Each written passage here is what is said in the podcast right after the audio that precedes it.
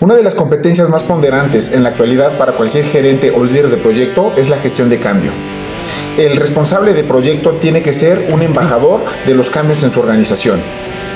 Los cambios nos están bombardeando, tecnológicos, culturales, incluso hasta de pensamiento.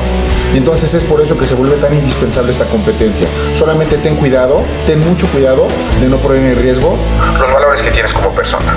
Soy Rodrigo, y si los tips te suman, comparte y ven, sígueme para más.